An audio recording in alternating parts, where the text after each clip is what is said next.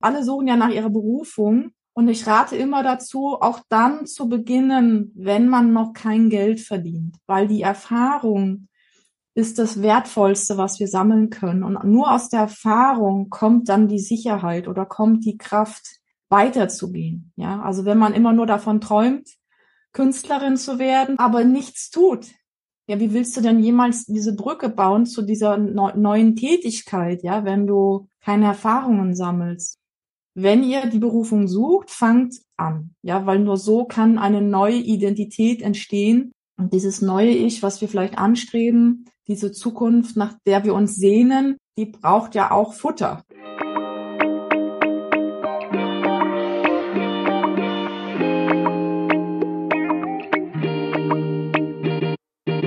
Hallo und herzlich willkommen zu unserem Podcast Hochsensibel begegnen. Mein Name ist Ming und ich bin Anni.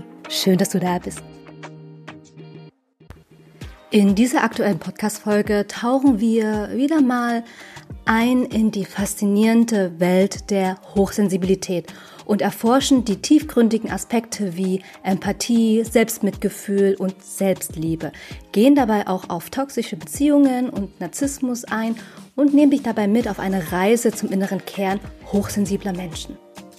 In diesem Gespräch haben wir Silvia Hake eingeladen und freuen uns sehr, sie als Gästin hier zu haben. Sie ist Psychologin und Expertin für Hochsensibilität, Selbstliebe und klärt mittlerweile sehr viel über Narzissmus auf. Und sie teilt ihre Expertise in ihren mittlerweile fünf veröffentlichten Büchern und gibt praktische Ratschläge, wie hochsensible Menschen ihre Stärken nutzen und Herausforderungen bewältigen können. Du findest außerdem in den Show Notes eine Seite zu ihrer Online-Akademie und ein neues Ausbildungsangebot zum Sensitive Soul Coach. Ein Blick in die Show Notes lohnt sich also.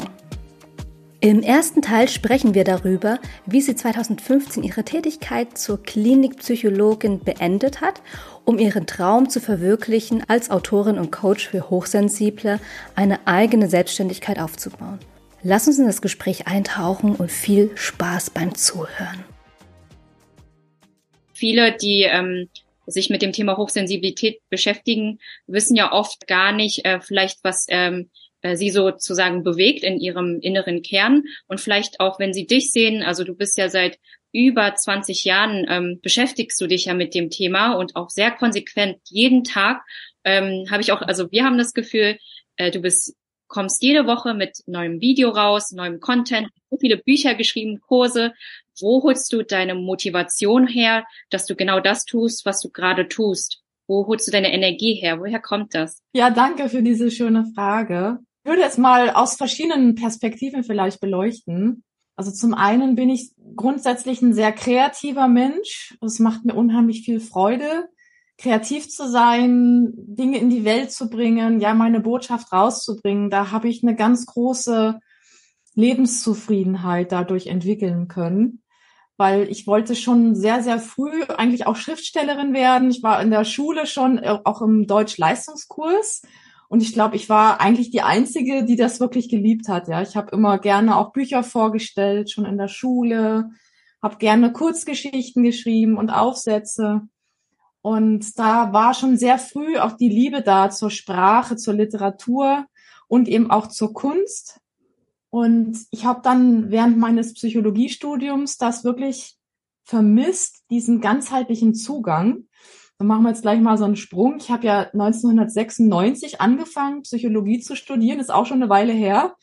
Ich sehe ja relativ jung aus. Ich glaube, die Leute unterschätzen das manchmal auch so mein Alter oder meine Berufserfahrung und war dann 2001 schon Diplompsychologin. Und während des Studiums war ich dann doch sehr ernüchtert, weil ich ja auch damals schon ein Mensch war, der sich sehr viel mit Spiritualität beschäftigt hat, mit transpersonaler Psychologie und habe da eigentlich im Grunde genommen nichts von den Themen an der Uni gesehen oder gehört oder auch das Thema Hochsensibilität war ja kein Thema an unserer Universität und es ist ja auch, glaube ich, bis heute noch keine Lehrmeinung, also etwas, was an den Universitäten unterrichtet wird.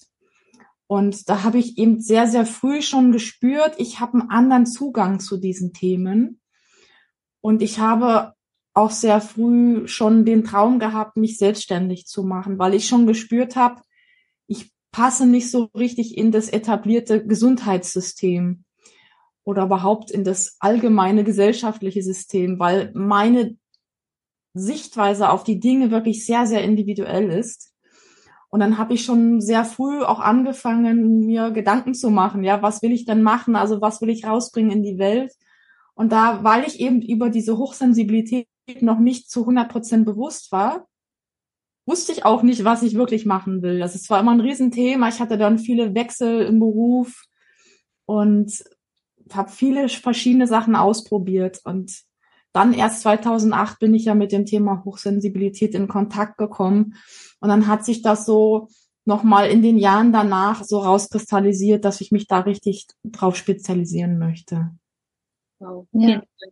Ich würde oh, vielleicht auch gleich interessieren, weil du meintest, du warst 2001, ähm, genau, bist du Diplompsychologin geworden und du meinst, du hattest immer Zugang schon zu diesen Themen, auch zu Hochsensibilität und es ist ja heute auch noch kaum, also wie du gesagt hast, ja auch erforscht. Wie hast du gemerkt, also wie hast du schon so früh gemerkt, dass du diesen Zugang hast? Wie hast du das gespürt oder auch zugelassen, dass du es gespürt hast? Was ja wahrscheinlich damals auch gar nicht mal so einfach war in einem Umfeld, weil ich stelle mir das vor, dass das wahrscheinlich nicht, Leute einfach nicht verstanden haben, was das bedeutet.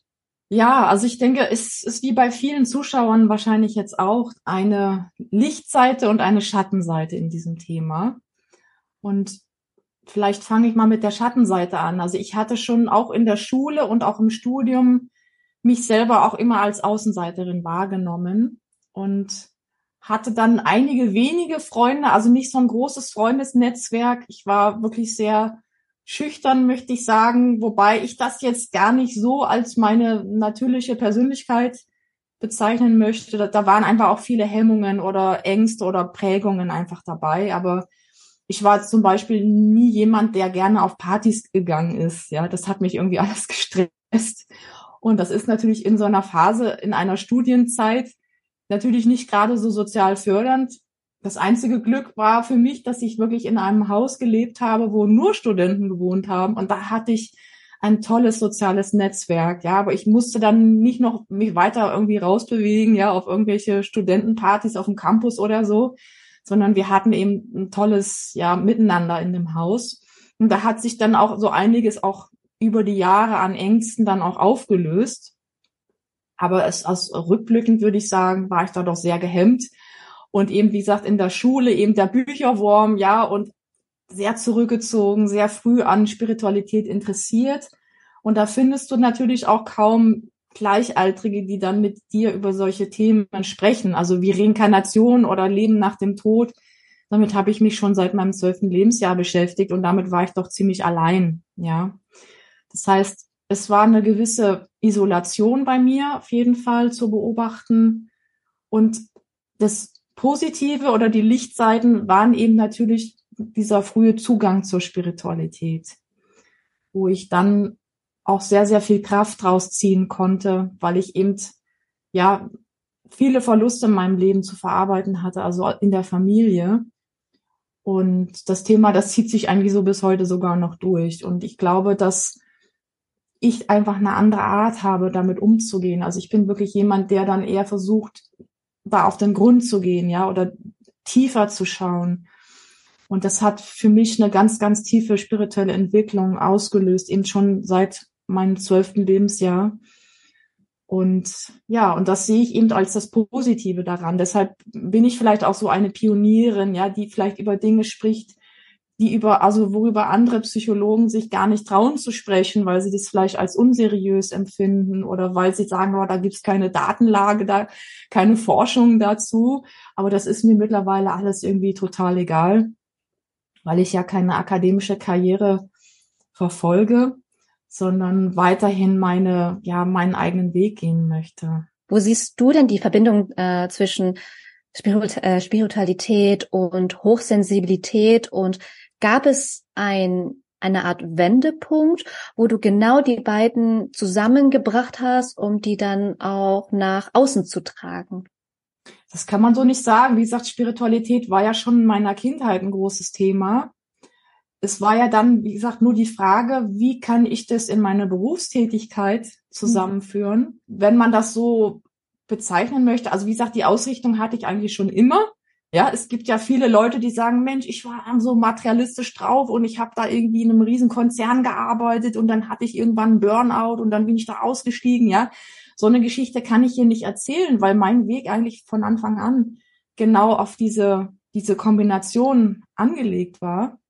Nur eben den Platz im Leben zu finden, das ist so schwierig, ja. Dann, das war dann wirklich völlig klar, das geht nur in einer Selbstständigkeit. Ja, ich habe ja als Klinikpsychologin dann auch die letzten Jahre noch gearbeitet, wofür ich auch sehr dankbar bin. Da habe ich eben sehr viel Praxiserfahrung noch mit vielen Menschen sammeln dürfen, auch mit Kindern, mit Familien, dann davor in der Erwachsenenbildung. Und ich war dann immer natürlich sehr, sehr gut in dem, was ich gemacht habe, aber ich habe halt gespürt, es fehlt was, ja. Ich, ich kann hier nur einen kleinen Teil von meinem Wissen oder von meinem Zugang anwenden. Wenn, wenn man einen Wendepunkt beschreiben will, dann würde ich sogar sagen, eine starke Frustration sogar.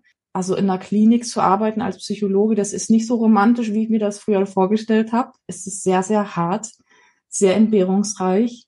Dann auch natürlich eine große Frustration über die schlechte Bezahlung im, im sozialen Gesundheitssektor, also katastrophal, beschämend, würde ich heute sagen, die Bezahlung. Und ich war dann irgendwann nicht mehr bereit dazu, meine Kompetenz, mein Wissen und auch meine Liebe auch zu den Menschen in so einen Rahmen pressen zu lassen, ja, wo ich mich auch so ausgebeutet erlebt habe und auch mit so wenig Wertschätzung, also aus, nicht auch von den Klienten her, sondern eben aus dem System, aus dem Kontext, in dem ich gearbeitet habe. Das hat bei mir so eine starke Frustration ausgelöst, dass ich das eben umgewandelt habe in, in eine ganz starke Produktivität. Und ich habe tatsächlich dieses Buch, das was ja auch dann gleich ein Bestseller wurde, während meiner Zeit als Klinikpsychologin geschrieben und es ist wirklich ein dickes Buch, ja. Und ich habe sehr, sehr, sehr viel Freizeit da reingesteckt und sehr, sehr viel Energie, weil ich wusste, ich will mich selbstständig machen ich will aus diesem Abhängigkeitsverhältnis raus. Und da war eben sehr, sehr viel Frustration dabei. Und ich glaube, das ist ein Moment, den viele Leute unterschätzen, ja, weil man kann ja auch in der Frustration stecken bleiben.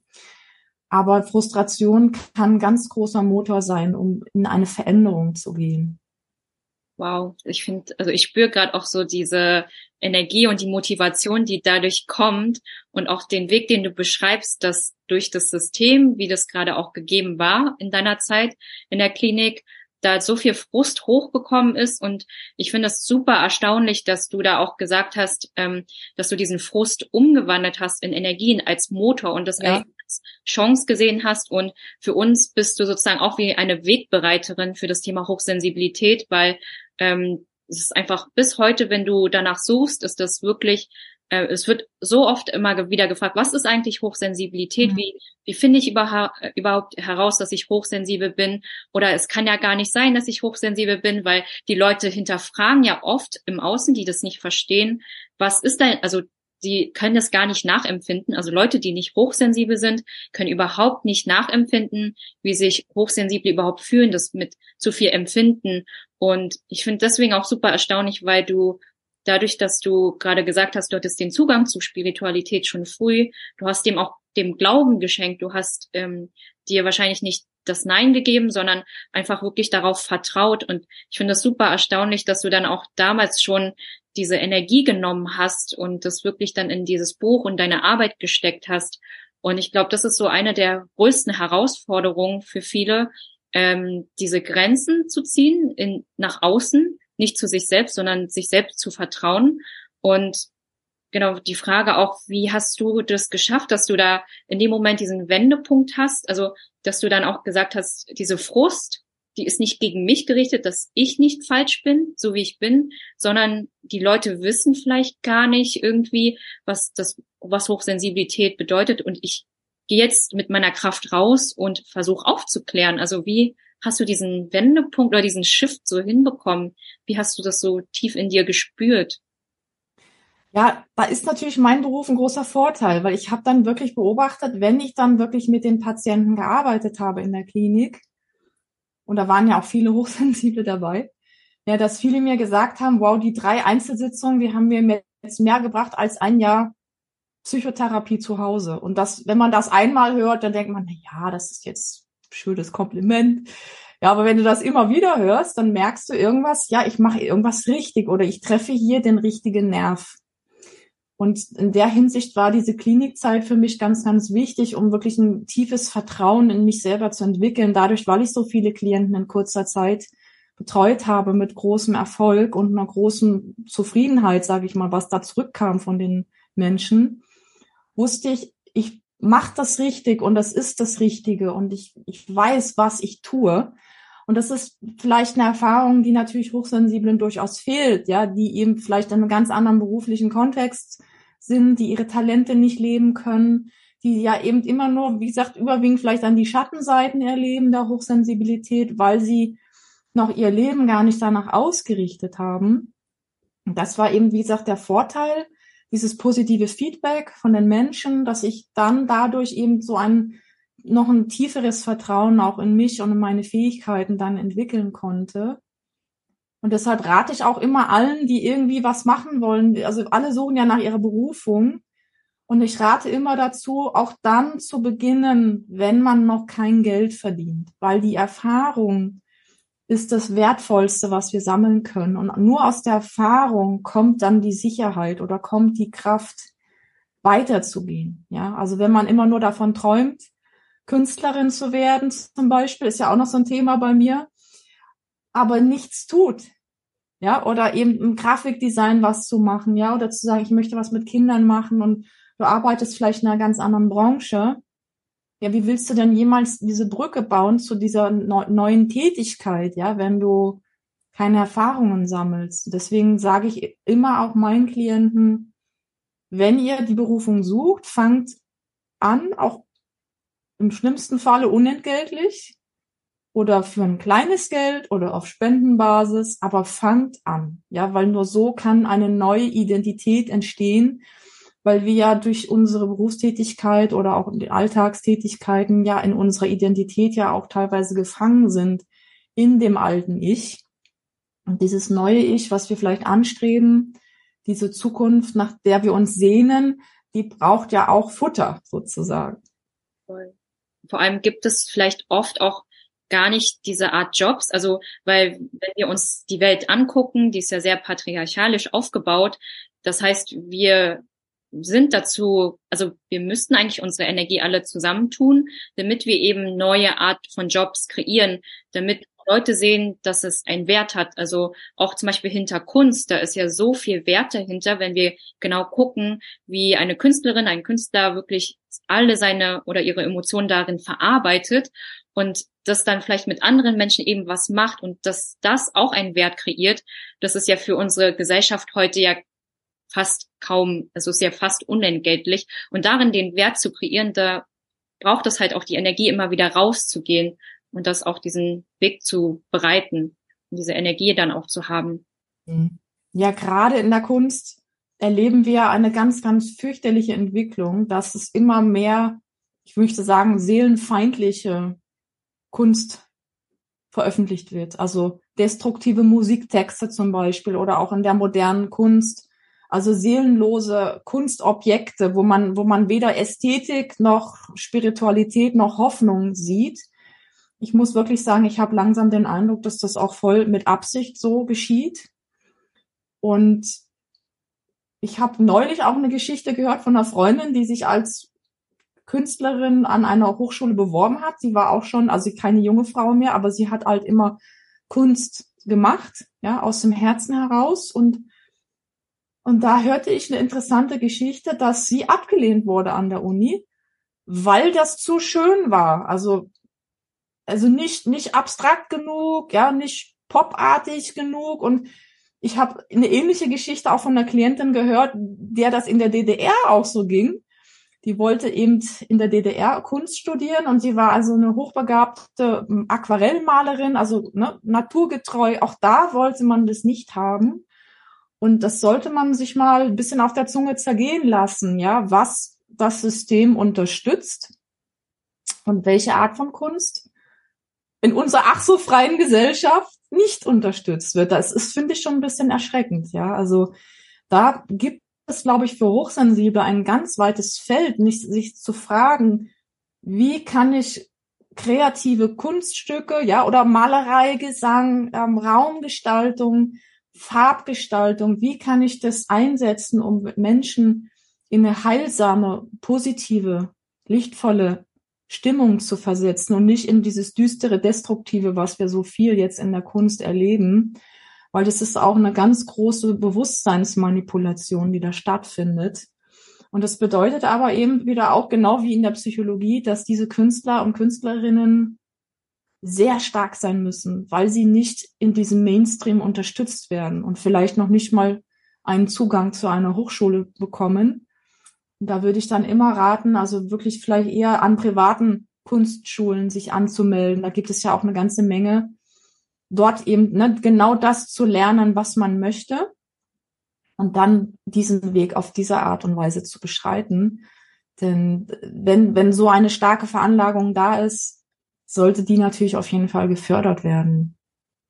Nehme ich auch schwierig vor, auf jeden Fall so die Kraft dann daraus immer wieder zu ziehen. Da braucht es ja auch sagen immer Leute, die um einen herum sind, die, die das auch daran glauben, die einen genauso akzeptieren, äh, wie wir selbst sind, also mit unseren Stärken, als auch Hochsensibilität so anerkennen und das braucht die Kraft in uns, dass wir auch immer wieder kommunizieren, was bedeutet es dann auch, letztendlich hochsensibel zu sein, weil auch Ming und ich haben uns ja auch nicht ohne Grund äh, sozusagen getroffen.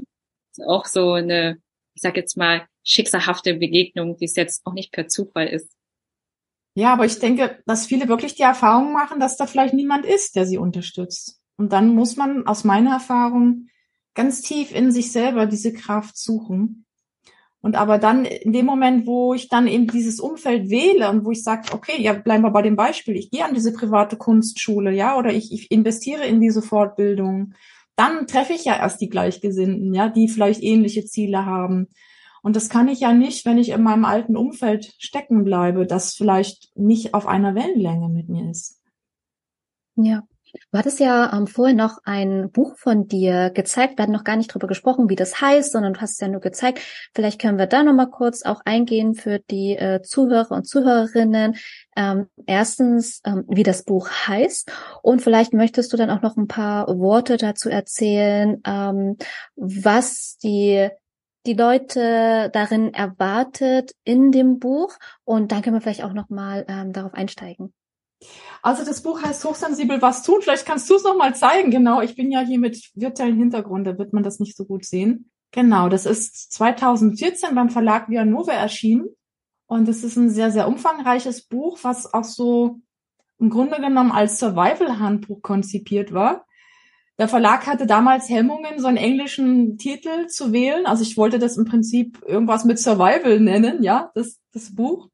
Aber so ist das aufgebaut und es hat eben diese verschiedenen Lebensbereiche, Körper, Seele und Geist und an auch das Umfeld, wo dann eben die Beziehungen auch nochmal alle besprochen werden. Und es ist ein sehr, sehr tiefes, komplexes Buch, wo ich auch Reflexionsfragen, Übungen auch bereitstelle.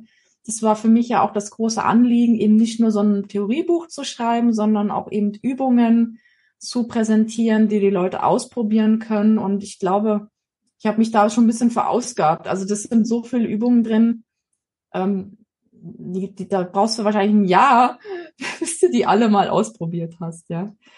Und deshalb hat das auch zwei Jahre gebraucht, das Buch zu schreiben. Und das ist einfach ein Buch, wo viele Menschen und ja, mir sagen, ich habe das Gefühl, es wurde nur für mich geschrieben. Und das ist ein tolles Kompliment, wo ich wirklich dann auch natürlich wieder die Bestätigung bekommen habe, das ist richtig, was ich mache. Ich, ich weiß, was ich da tue. Und ich kenne eben diese Zielgruppe genau, weil ich Teil der Zielgruppe bin. Ja.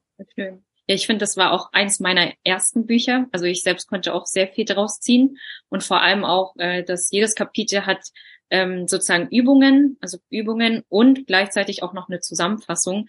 Das heißt, das ist äh, ziemlich praktisch aufgebaut und was ich schön finde, es ist nicht so trocken geschrieben, sondern sehr nahbar. Also es hat sehr Nahbares und dadurch liest sich das sozusagen auch schnell. Also es liest sich sehr schnell und auch sehr intuitiv irgendwie. Es ist so wie so ein dasselbe Gefühl, wenn das intuitive Gefühl oder die Seite bei mir anspringt. Deswegen ist es echt schön und deswegen ist es auch so schön, weil das dann dann, also ich weiß, dass es auch von einer hochsensiblen Frau geschrieben ist, die genau versteht, was gemeint ist. Und das ist eben auch ähm, wichtig für viele Hochsensible, die dann auch merken, dass die Person das selbst auch verkörpern. Also die Hochsensibilität, äh, die Herausforderung, die Herausforderung auch zu meistern.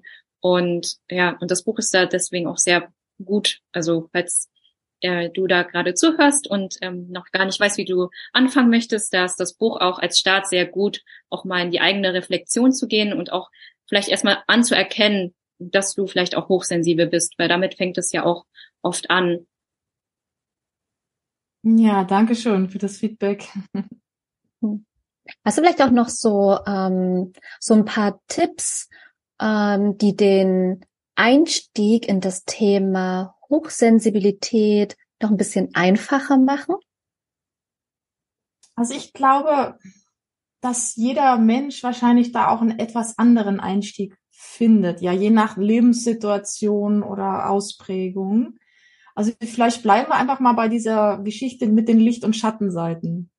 Ja, also wann immer ihr eben Schattenseiten beobachtet, wenn ihr sagt, wow, ich fühle mich gerade überfordert, ja, oder ich bin irgendwie jetzt reizüberflutet, fragt euch dann auch immer wieder nach den Lichtseiten, ja, weil sonst ist es für viele so eine Geschichte, Hochsensibilität als Defizit vielleicht auch wahrzunehmen oder weil es ihnen vielleicht auch eingeredet wird. Also immer auch den Blick schärfen, wofür befähigt mich dann diese Sensibilität, ja, was kann ich vielleicht, was andere nicht so gut können. Und das hat nichts jetzt mit Arroganz zu tun, sondern die eigenen Fähigkeiten auszuloten. Ja, und jeder Mensch hat andere Talente und andere Begabungen.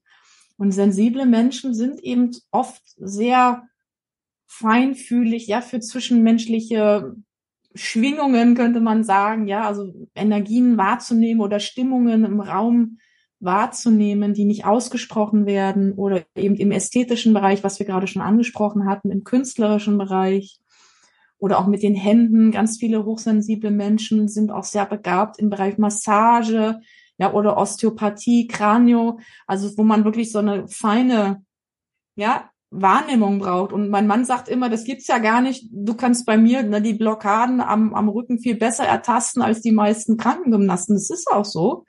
Ich kann genau sagen, wenn ich da drüber fahre, wo ist die Stelle, wo ist der Krampf, weil ich das 100 Prozent in den Fingerspitzen spüre. Und für mich ist es normal, ja, also für viele Hochsensible ist es vielleicht auch unbewusst, was sie für Talente haben. Aber mein Mann gibt mir immer wieder die Rückmeldung, dass ich das besser kann als, wie gesagt, die meisten Krankengymnasten. Und das muss ja auch einen Grund haben. Ja, also das ist so ein bisschen das Problem, ja, dass uns unsere Talente oft gar nicht bewusst sind. Und da machen viele Hochsensible auch den Fehler, dass sie das denken, dass alle so sind. Das ist so ein bisschen naiv auch, ja. Also alle sind so oder alle können das und da ist es wirklich wichtig, eben auch mal sich so ein Feedback vielleicht einzuholen aus dem Umfeld. Was fällt euch auf an mir? Wo seht ihr bestimmte Begabungen, Talente? Ja, manchmal ist man vielleicht wirklich blind dafür. Und das heißt, für jede Situation, wo Hochsensible sich als schwach erleben, empfehle ich, sich immer wieder auch zu fragen, wo erlebe ich dann meine Sensibilität auch als Talent? Und dann entsteht auch der Wunsch, sag ich mal, da mehr darüber zu erfahren und auch, auch die Ressourcen, die Schätze darin zu sehen und eben nicht nur das Störende. Ja, danke für den Einblick. Siehst du an der Hochsensibilität, weil das Thema Hochsensibilität ist ja schon ein sehr großer Überbegriff und vielleicht jetzt auch in den äh, Jahren, wo du dich mit Hochsensibilität beschäftigt hast oder immer noch beschäftigst, ähm, kommen bei dir dann auch so noch verschiedene Arten oder auch Typen der Hochsensibilität, die du auch gerne mit uns äh, teilen möchtest, die sich da so herauskristallisiert haben? Ja, das ist tatsächlich so, dass natürlich je länger ich mich damit beschäftige, umso mehr bekomme ich natürlich auch noch einen tieferen Einblick. Und was mir jetzt zum Beispiel fehlt in dieser Definition von Elaine Aaron, sie hat ja diese vier Hauptpunkte, der Hochsensibilität, also zum Beispiel emotionale Intensität, ja, oder äh, sensorische Reizempfindlichkeit, dann diese gründliche Informationsverarbeitung. Und dann hat sie eben auch noch über diese Übererregung vom Nervensystem geschrieben. Und was ich ganz wichtig finde, was auch zurzeit sehr kontrovers diskutiert wird, was mir auch ein bisschen Sorgen macht, ist das, das Thema Empathie. Empathie ist für mich ein ganz wesentliches Kernmerkmal der Hochsensibilität, also wie ich es definiere. Denn es gibt tatsächlich Menschen, und das ist gerade auch so mein, mein neuer Schwerpunkt, der sich jetzt auch entwickelt hat. Das ist ja das Thema Narzissmus. Und weil ganz viele hochsensible Menschen sich auch in toxischen Beziehungen erleben. Und da haben wir eben so ein bisschen diese Begriffsschärfe, Problematik, dass auch Menschen, die wir also wirklich auch im klinischen Sinne als narzisstische Persönlichkeiten auch beschreiben müssen, dass die sich durchaus auch als hochsensibel erleben und empfinden.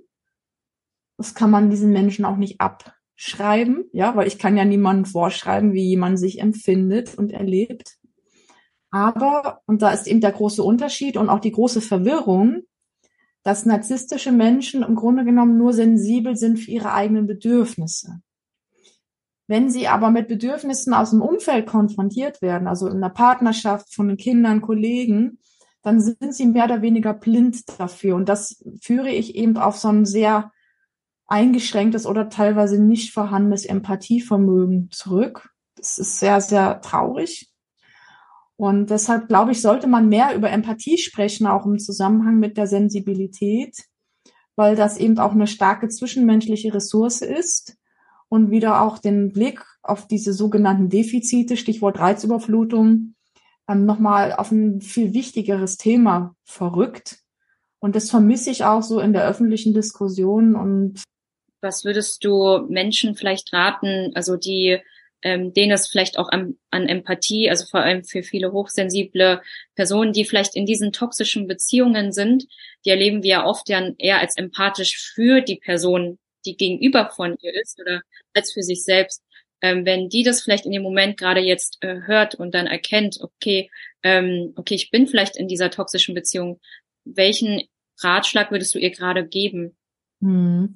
Ja, also es gibt ja dieses schöne Wort Selbstempathie, ja, oder Selbstmitgefühl. Da gibt es ja auch Bücher darüber. Ich glaube, dass diese hochsensiblen Menschen lernen müssen, diese Empathie, diese Fürsorge für sich selber zu entwickeln und nicht nur nach außen zu verströmen. Und das ist für viele aber eine große Hürde, ja, weil sie das mit Egoismus wiederum verwechseln oder auch Angst haben, ja, egoistisch zu werden. Und deswegen ist ja auch mein letztes Buch dem Thema Selbstliebe gewidmet. Die Kraft der Selbstliebe ist ja 2021 beim Kailash Verlag erschienen weil ich das einfach für so wichtig halte, ja, sich mit dem Thema Selbstliebe zu beschäftigen. Und auch da gibt's wie gesagt, massenweise Vorurteile und auch falsche Vorstellungen davon. Weil gerade Hochsensible ja denken, oh hier, wenn ich jetzt mich mit Selbstliebe beschäftige, dann werde ich ja auch zum Narzissten, ja, oder ich könnte narzisstisch werden. Und da gibt's einfach unglaublich viele Begriffsverwirrungen, was ich sehr, sehr schade finde. Denn Selbstliebe heißt ja im Grunde genommen, dass ich in einer guten Beziehung mit mir bin. Ja, auch meine Wahrnehmung für mich selber stärke. Und da haben ja viele Hochsensible diese Problematik, dass sie eben mit der Wahrnehmung eher beim Gegenüber sind, so wie du es ja gerade auch beschrieben hast, und sich selber dann ausblenden. Und das macht sie halt dann auch anfällig für toxische Beziehungen. Das war der erste Teil unseres gemeinsamen Gesprächs mit Silvia Hake. Alle Infos und Erwähnungen findest du wie immer unten in den Show Notes.